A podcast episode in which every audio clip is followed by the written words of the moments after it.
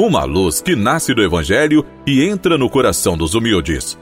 Palavra e Mistério.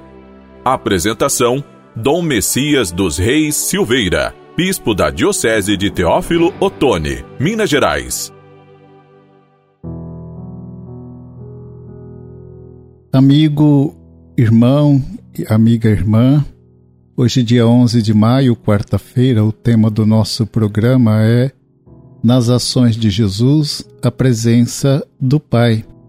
Deus, nosso Pai, coloque nos nossos corações muita disposição para vivermos em comunhão com o nosso próximo e cada um vivendo também a comunhão de vida consigo mesmo.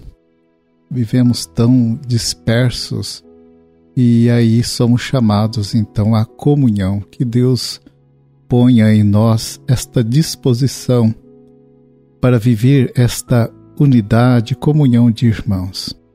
O evangelho da liturgia de hoje é de João, capítulo 12, versículos de 44 a 50. Jesus exclamou: Quem crê em mim, não é em mim que crê, mas naquele que me enviou. Quem me vê, vê aquele que me enviou. Eu vim ao mundo como luz, para que todo aquele que crê em mim não permaneça nas trevas.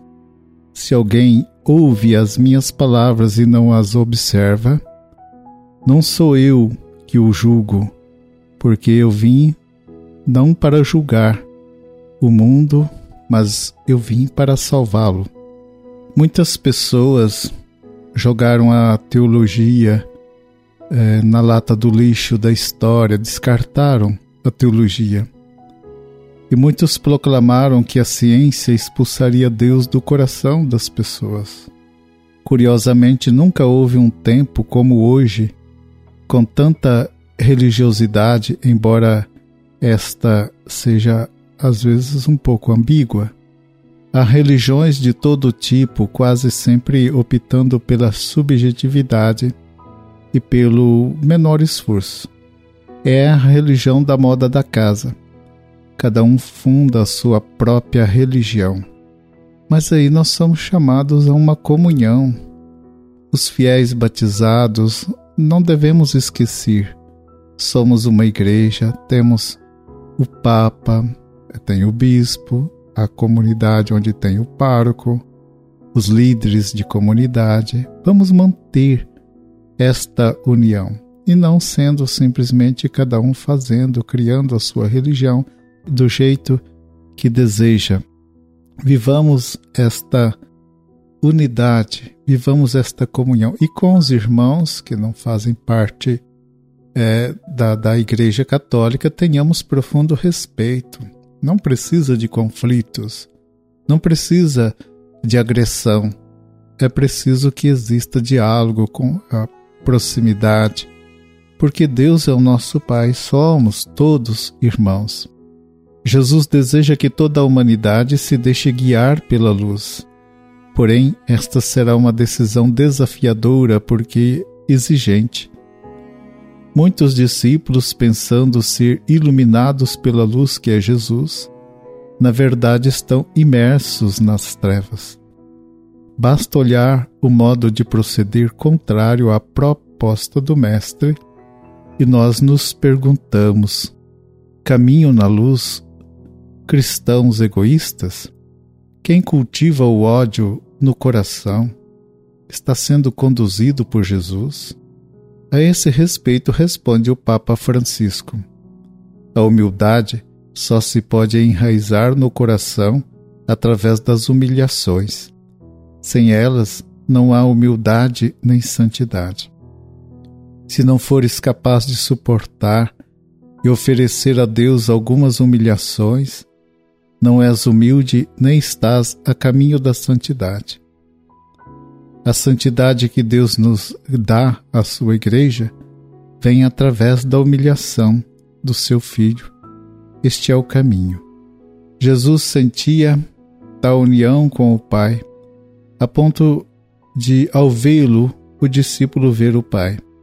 Em que sentido é possível fazer tal afirmação se ninguém jamais viu a Deus? Como alguém pode ver o Pai?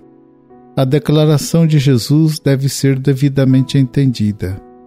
Não se trata de ver o Pai invisível aos olhos humanos, mas de perceber nas ações e nas palavras de Jesus os traços da presença do Pai. O amor de Jesus pelos pequeninos e excluídos era a expressão do amor do Pai, dando frutos nele.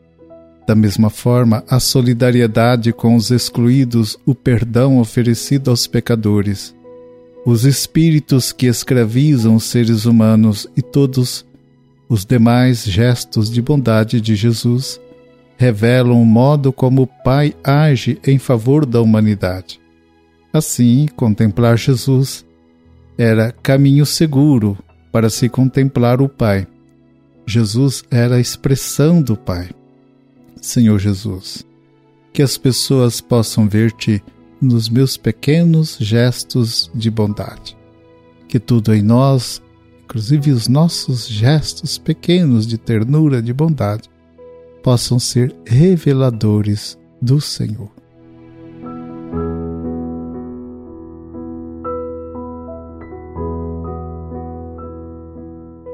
Estendei, Senhor, sobre os vossos fiéis a vossa mão protetora, para que vos busquem de todo o coração e mereçam conseguir o que vos pedem. Por Cristo nosso Senhor. Amém. Abençoe-vos o Deus Todo-Poderoso, Pai, Filho e Espírito Santo. Amém.